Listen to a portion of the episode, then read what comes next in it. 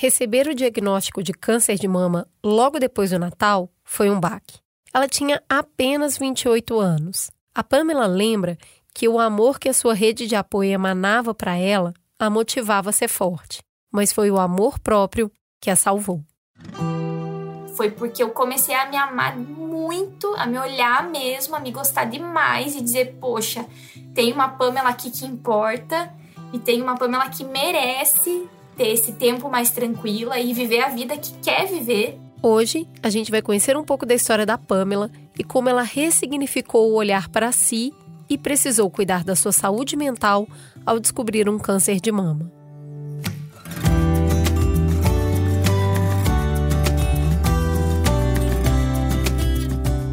Como eu cuido de mim?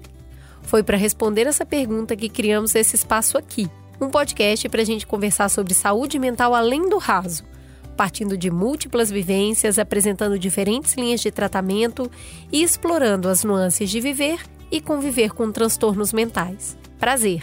Esse é o Crônicas de um Cuidado, um spin-off do podcast Mamilos, comandado por mim, Cris Bartz, e produzido pela minha parceira Juva Lauer. Um lugar de acolhimento que oferece um caminho para você não precisar mais se achar sozinho. E quem abriu a sua cabeça e o seu coração para mim dessa vez foi a Pamela. Ela é nossa ouvinte e mandou sua história para a gente contar aqui no podcast.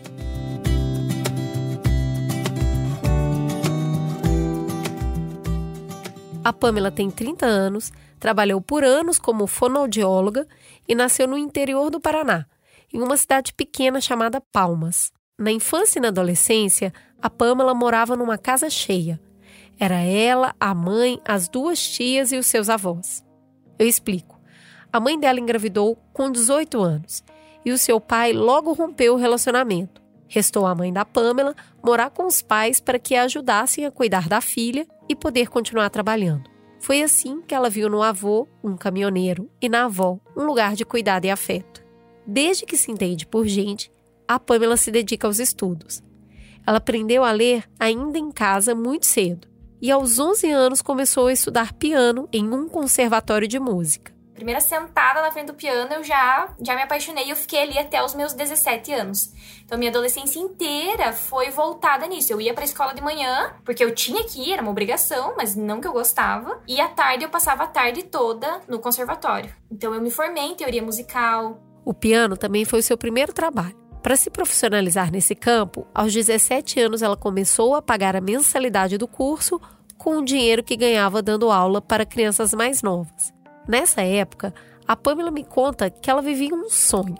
Ela amava o que fazia, mas é também nessa época que geralmente todo adolescente passa por uma fase de dúvidas e escolhas sobre o seu futuro. Eu comecei a ver também as minhas amigas prestando vestibular. Ai, porque eu quero ser médica, porque eu quero ser dentista, porque eu quero ser professora, nananã. E eu não tinha essa resposta. Eu, eu não sabia o que eu queria fazer. E aí, foi a primeira vez que eu tive um contato com uma, com uma doença de saúde mental. Eu acho que naquela época nem a minha família entendeu o que eu tinha. Eu fiquei resistente à comida, então eu comecei a não aceitar muitos alimentos, eu não conseguia comer, então restringiu. Eu fui de 45, 46 quilos, que era o que eu pesava, para 38. Então eu emagreci muito. E aí tinha todo esse julgamento de, meu Deus, você tá muito seca, você tá muito magra. Então, assim, tinha uma, uma questão do corpo, me cobrava muito, então eu tentava esconder. Eu usava roupas mais largas, camiseta mais larga, porque eu achava que era melhor esconder do que aceitar o que estava acontecendo. Esconder dos outros, né? Porque de mim eu não escondia. A Pamela me conta que todo esse sentimento vinha de um lugar de comparação. Ela não tinha as respostas ainda e parecia sempre na mira de observação das pessoas. Cidade pequena, todo mundo sabe da vida um do outro. E ela não queria ter o mesmo caminho que a sua mãe, engravidar jovem, ou como a mãe e a avó, trabalhar no comércio. Ela queria uma oportunidade melhor e parecia que o piano não lhe daria isso. Não era bem visto. Era assim como se, ai, professora de música, tipo, hum, quero ser médica, quero ser dentista. Então eu via essas minhas amigas falando sobre isso e seguindo novos caminhos, e eu pensava, poxa, mas e eu, né? O que, que, eu vou fazer? Eu achei assim que eu nem faria faculdade, porque ali onde eu morava tinha uma faculdade com poucas opções de cursos. Ela era jovem, de família humilde e numa cidade de interior. Mesmo sabendo que ela não estava bem, buscar amparo psicológico não era uma possibilidade. Mas nem por isso ela ficou parada. Se todo mundo estava fazendo faculdade e essa parecia ser a saída mais adequada para ter uma vida melhor, então bora. Ela fez um teste vocacional online mesmo e fonoaudiologia. Leu a respeito do curso e ficou atraída. E aí, ela focou nos estudos e foi aprovada em uma universidade estadual que não ficava muito longe da sua casa. E quando eu sentei na sala da, da faculdade e falaram assim: por que, que você escolheu fono? Eu não sabia responder. Eu não, eu não tinha essa resposta. Então, eu acho que eu fiz muito mais. Não digo para agradar, assim, que até um certo momento eu gostava, mas eu fiz para suprir uma expectativa de outros, sabe? E eu não fui cobrada por isso, mas eu achava que eu era cobrada. E eu acho que as pessoas esperavam que o meu futuro fosse igual ao da minha mãe e das minhas tias ela vai trabalhar no comércio, ela vai fazer isso.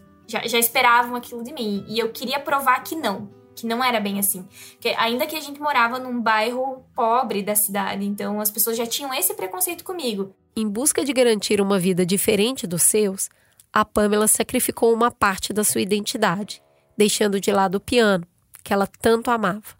A faculdade também não foi um período fácil. Ela estava longe de casa pela primeira vez ia tentando caber dentro dela mesma.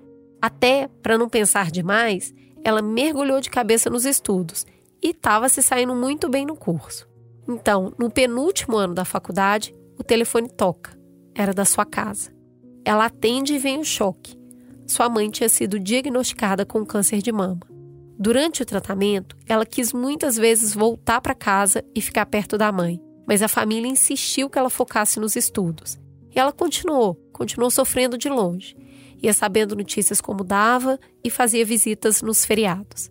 Foi angustiante, mas a sua mãe fez o tratamento direitinho e se curou. E ela, assim, ela, claro, passou as dificuldades internas dela, mas ela passou muito bem. Que ela não teve um problema tão grande com a relação do cabelo ter caído, e ela ficou em casa. Então, ela não estava trabalhando, mas ela recebia visita, ela fazia algum curso, ela estava sempre em contato com as pessoas. O tratamento foi muito difícil, mas foi possível de ser superado. Tanto que ela terminou super bem, depois ela voltou a trabalhar e tá aí já faz 11 anos, tá ótima, nunca mais teve nada. Depois que a Pamela se formou, ela trabalhou em diversas áreas focadas no atendimento infantil. Clínicas, hospitais, atendimentos particulares, ganhou prêmios, deu cursos. E isso exigiu muito esforço e muita dedicação eu vi que eu ganhei uma identidade, sabe? E fui para um lugar totalmente novo. Então, o trabalho eu conquistei sozinha, eu fui na entrevista sem indicação de ninguém. Então, aquilo me deu uma identidade, sabe? Assim, qual Pamela? A fono. A fono de tal lugar. E eu passei nesse no ritmo frenético mesmo de, de, atender e trabalhar todos os dias, das 8 da manhã até 8, 9 horas da noite. Que era uma busca por uma liberdade eu buscava uma liberdade financeira, eu sempre prezei muito pela minha liberdade, então é, fazer coisas obrigadas era muito ruim para mim e eu passei seis anos nesse lugar fazendo isso, usando a roupa que eu não gostava, é, atendendo de um jeito que eu não acreditava que era um jeito bacana, sabe? Pequenos detalhes assim no dia a dia é, foram impactando e eu achava que quanto mais eu trabalhasse, mais chance eu tinha para sair daquele cenário. Só que eu tava, na verdade, ficando cada vez mais presa a ele. Cada vez só sendo vista como fono, fono, fono, fono, fono. Era só isso que eu deixava transparecer. A Pamela que gosta de ficar em casa, a Pamela que é mais tranquila, isso não aparecia para ninguém. A Pamela queria provar para todo mundo que ela podia ser quem ela quisesse. Mas nessa busca, ela se perdeu de si. Eu me sentia sozinha. Sempre faltava alguma coisinha, sabe? E eu acho que eu ia encaixando vários trabalhos e várias atividades extras para tentar não ver o que estava acontecendo. Durante a pandemia de Covid, ela deu os primeiros passos ao encontro de uma Pamela que ela não conhecia. Com a redução drástica dos atendimentos, ela começou a olhar para o seu coração e permitiu que esse caminho se abrisse. Foi então que ela começou a namorar. Daí pandemia, né? Em pouco tempo eles estavam morando juntos e felizes. Quando as coisas estavam se encaixando, a Pamela recebeu uma notícia que ela poderia estar com câncer de mama. E ela tinha só 28 anos. E ele sabia da história, sabia da minha mãe, e a irmã da minha mãe também teve câncer de mama em 2020. E teve uma propaganda na Globo que dizia assim: é, esse outubro rosa, a propaganda é para os homens. Se você ama a sua parceira, faça essas três perguntas para ela. Você já se tocou hoje? Você já fez os seus exames de rotina? Era três perguntinhas. A Globo sempre estava ligada na minha casa e ele fazia toda vez que passava, ele viu, já fez, já fez, já fez. Ela sabia do risco, mas não passava pela cabeça dela que isso aconteceria com ela tão nova. Mas depois de tantos pedidos, a Pamela fez o autoexame e encontrou algo no seu seio que acendeu um alerta. Ela já tinha médico agendado e aí aproveitou para fazer exames. Aí fui fazer a biópsia. Eu passei muito mal no dia da biópsia. Acho que eu fiquei bem nervosa, assim, bem ansiosa. Eu acabei desmaiando. Foi bem ruim. Eu não me preparei mentalmente para fazer. Eu não sabia como era. Então cheguei lá e foi um susto de como era feito. E fiquei dois dias detestado. Em cinco anos de trabalho, eu nunca tinha ficado detestável. Foi a primeira vez. Aí, nesses dois dias, eu me sentia culpada por não ir trabalhar. Dez dias depois da biópsia, no dia 28 de dezembro, veio o resultado positivo para câncer de mama. No mesmo dia do resultado, seu namorado a pediu em casamento. Aquele dia tem coisas que eu nem lembro, porque eu acho que foi tão traumático, assim, sabe? Foi tão ruim aquela manhã. Tem coisas que eu não lembro, assim. Eu só lembro que eu chorei muito parece que abriu um buraco e eu caí dentro dele. E não conseguia sair. E aí foi um caos, né? Contar pra minha família, pra família do Maurício, que eu tava conhecendo. Fazia três meses que a gente tava morando juntos. Mas a Pamela tava bem amparada. Tinham as histórias de sucesso da mãe, da tia, tava ali o marido do seu lado. Ela tinha muito pelo que viver, então se entregou de corpo e alma para o tratamento o início do tratamento ele não foi tão impactante porque você canaliza muito a tua energia. Então, é, é, se é seis meses, então vão ser seis meses. E como eu falei, eu vou e vou de cabeça, que nem assim, fui pro piano, fiz durante aqueles anos, muito bem feito. Fui pra faculdade, fiz e dei tudo de mim. Entrei no meu trabalho, dei tudo de mim no meu trabalho. Entrei no tratamento, sabe? Então eu me cobrava uma alta performance em tudo que eu fazia. Ela fez quimioterapia, viu seu cabelo cair, passou por algumas crises de ansiedade e tinha medo de expor o que estava passando para outras pessoas. Ainda tinha aquele receio da Pamela da cidade pequena, que todo mundo sabia da sua vida e sempre esperava o pior. Durante esse período de pausa, a angústia tomou conta. E eu dizia: eu só quero minha vida de volta, só quero minha vida de volta, porque eu achava que aquilo era o que eu tinha nascido para fazer, sabe? Tipo, por que, que aquilo estava acontecendo comigo? Por que, que eu tinha sido tirada tão drasticamente do meio profissional se eu tinha uma carreira promissora? Por que, que no início do relacionamento aquilo estava acontecendo comigo? Olhar para si mesmo era algo que ela não fazia antes do câncer e se tornou ainda mais difícil por causa das mudanças físicas no seu corpo. Eu tinha me dado conta que desde o dia que eu tinha ficado careca, eu saía do banheiro, assim, do banho de costas, para não me ver, para não me olhar no espelho. Então eu nunca tinha parado no espelho e me olhado careca, sem sobrancelha, sem nada. Eu fugia dessa imagem. Que daí ali não tinha nada, né? Ali não tinha fono, ali era Pamela. Às vezes eu dormia de turbante pra, tipo, o Maurício não me ver careca. Como se ele já não tivesse me visto, sabe? Então eu fazia isso comigo mesmo. Mas com o apoio do marido, da família e de alguns amigos muito importantes, ela foi ressignificando esses sentimentos.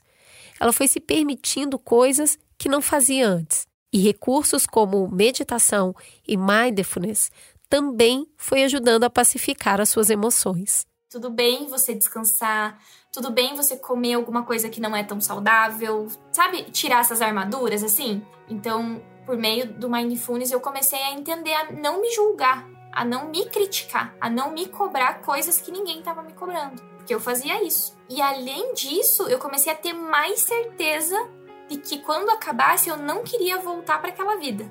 Eu não queria ser a fonoaudióloga, eu não queria trabalhar naquele lugar. Aí voltei para algumas sessões de terapia, aromaterapia, então os óleos essenciais me ajudaram muito nesse momento e autoconhecimento, né? Me proporcionar momentos que eu pudesse me conectar comigo mesmo. A Pamela lembra que o amor que a sua rede de apoio emanava para ela a motivava a continuar firme no tratamento, mas foi o amor próprio que a salvou. Foi porque eu comecei a me amar muito, a me olhar mesmo, a me gostar demais e dizer, poxa, tem uma Pamela aqui que importa e tem uma Pamela que merece ter esse tempo mais tranquila e viver a vida que quer viver. Foram oito meses de tratamento e muitas mudanças internas.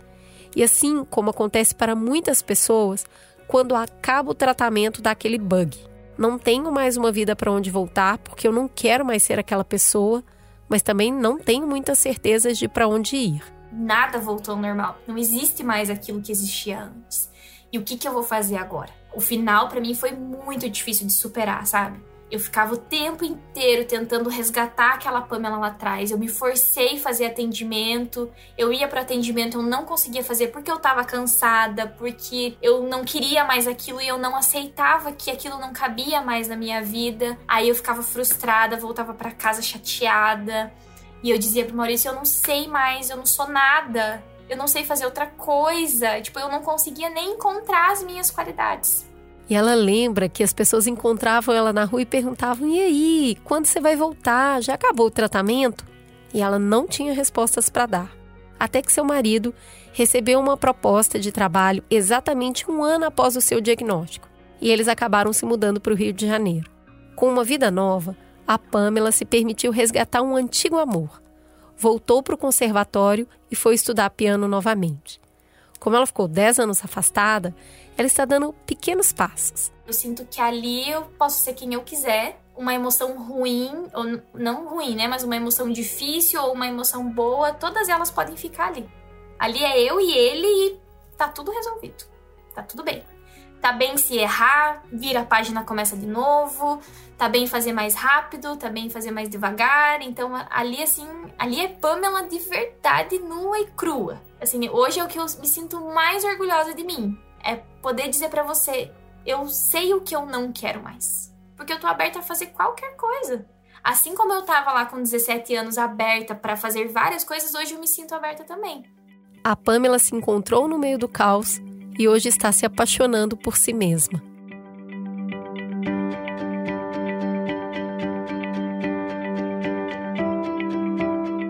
Conta para mim, você já passou por algo parecido com o que a Pamela passou ou conhece alguém que está enfrentando tudo isso? Eu quis contar essa história porque outubro marca o mês de conscientização do cuidado e prevenção ao câncer de mama. Mas também é um momento importante para a gente falar sobre a saúde mental das mulheres que estão em tratamento para esse câncer. A Pamela tinha 28 anos quando ela descobriu que estava doente. Ela era nova e a detecção precoce possibilitou tratamentos melhores com mais chances de cura. Além do tratamento, ela precisou reavaliar a sua vida, as suas escolhas, o que ela gostava e como seria esse futuro. Não um futuro qualquer, um futuro mais autoacolhedor, com um olhar mais para si mesma e com respeito aos seus limites. Para entender mais sobre esse tema, eu liguei para a psicóloga Jéssica Gonçalves de Paula, que atua na rede de hospitais São Camilo.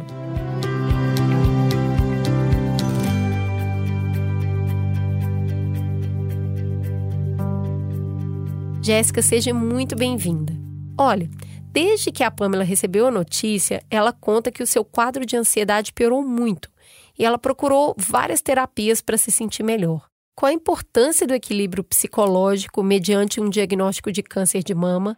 E ela ainda passou por tudo isso durante a pandemia, então eu queria entender como a saúde mental adoecida pode interferir no tratamento de um paciente. Qual é a importância? É muito importante para saber o que fazer com esse diagnóstico, né? Como que vai ser a partir de agora, como que eu vou enfrentar, quais os recursos internos que eu vou ter que ter para é, lidar com aquilo da melhor maneira possível, sem deixar que isso tome proporções e que prejudique a vida, prejudique o meu cotidiano, enfim, como eu vou me adaptar a essa nova realidade, como que eu vou ter um, um suporte em relação a isso. Então, esse, esse equilíbrio emocional, equilíbrio psicológico é muito importante. Como manter né, esse equilíbrio? Acompanhamento psicológico é o primeiro passo a gente já precisa desse acompanhamento nas situações cotidianas, né? Viver implica sofrimento, as relações implicam sofrimento, então ter esse acompanhamento é muito importante desde sempre. Em situações de crise, duas vezes mais importante, né? Então aí com esse acompanhamento a gente vai entender o nosso funcionamento, como a gente reage a situações de crise, quais são os nossos recursos, se eles estão bem fortalecidos para a gente lidar com é, o diagnóstico de câncer de mama da melhor maneira possível, sem prejudicar as outras áreas da nossa vida. Entender quais vão ser as mudanças né, de rotina, é, as mudanças físicas, as mudanças é, de, de moradia, tem situações que a gente vai precisar se mudar e, se adaptar aí à nova realidade. Então, esse acompanhamento vai dar esse suporte. Né? Então, a partir do momento que a gente vai nomeando o que a gente está sentindo, a gente tem a possibilidade de lidar com aquilo, trabalhar com aquilo né? e ressignificar.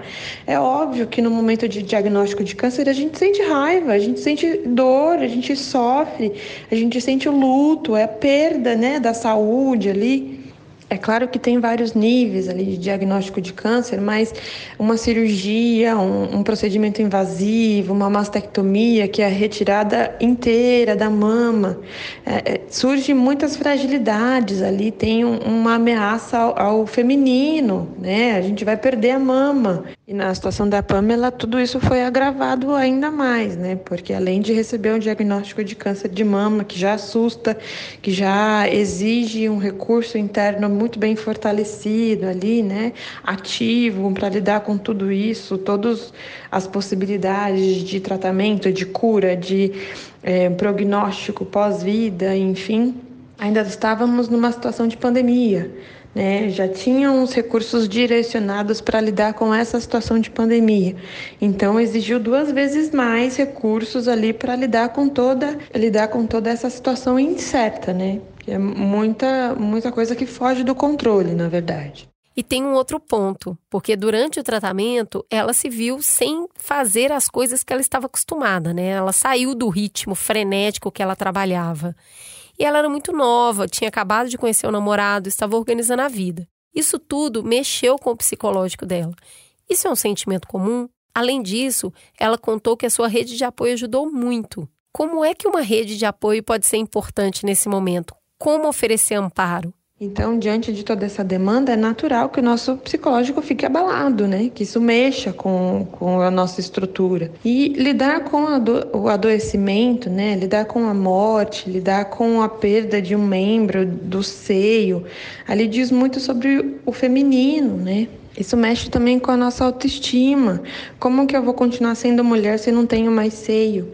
Então tudo isso vai sendo trabalhado, né? Todas essas fantasias relacionadas ao diagnóstico e todo o processo de tratamento. Então, para quem está do lado, para quem conhece alguém que se encontra em tratamento, o que fazer? Como ajudar, né? Esteja ali disponível esteja disponível. E assim, a gente conhece o nosso funcionamento, o que, que a gente gostaria de fazer ou de ter, a gente não consegue adivinhar o que o outro gostaria. Então pergunta, pergunta, acessa aí as expectativas e os desejos da outra pessoa. Pergunta: posso te acompanhar? Posso estar com você? Posso ir até a sua casa? Posso fazer alguma coisa para que você se sinta melhor? Pergunte ao outro o que ele quer, né? E às vezes o outro vai responder que só quer alguém ali do lado. Então seja esse alguém, esteja ali disponível, né? Muitas pessoas passam por esse processo de terminei o tratamento e quero uma vida nova, quero começar uma coisa nova, quero começar uma coisa do zero. Por que esse sentimento de renovação é tão importante? E então, diante de toda essa transformação, dessa modificação, tanto física quanto psíquica, as pessoas, as mulheres, principalmente que passam por todo esse processo de diagnóstico, tratamento, cirurgia, acompanhamento, exames e tudo mais, existe mesmo esse sentimento de uma nova chance, de começar do zero, de ressignificar, e isso é real. É, até porque quem passa por tudo isso não é mais a mesma pessoa que era antes do diagnóstico de câncer, né? Tudo muda mesmo. E é necessário um movimento de reconhecimento, de se conhecer, de conhecer quem a gente é depois de toda essa situação. É preciso ter um, criar um novo, um novo significado a tudo isso, né? Ressignificar toda essa situação. Isso gera, na verdade, um novo olhar para a vida né, é, focado nas próprias escolhas, nos próprios interesses e nos interesses das pessoas queridas em volta. E aí, de novo, a importância da, do acompanhamento psicológico, né? Como eu vou saber quais são as melhores escolhas, como eu vou tomar as minhas decisões da melhor maneira possível, como eu vou aprender a escolher bem para mim, para quem eu amo. Então, isso tudo a gente vai conseguir trabalhar na terapia, alcançar na terapia, entender qual que é o nosso desejo, aonde a gente quer chegar, por que, que a gente age dessa forma, por que, que eu reajo daquela forma. Só assim a gente vai caminhando e alcançando aí uma saúde mental equilibrada, né, um equilíbrio psicológico, emocional e aprendendo a lidar com as situações da melhor maneira. Jéssica, muito obrigada, foi um prazer te receber.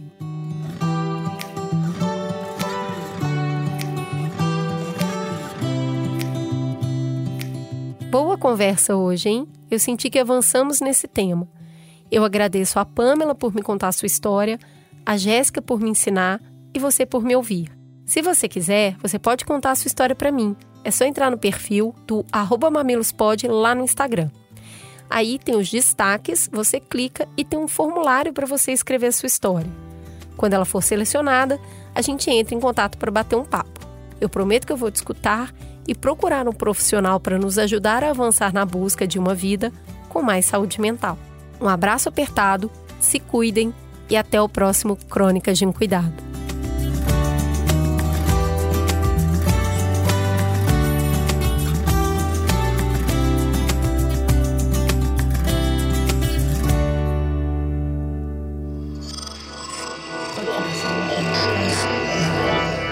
Podcast é, é apresentado por b9.com.br.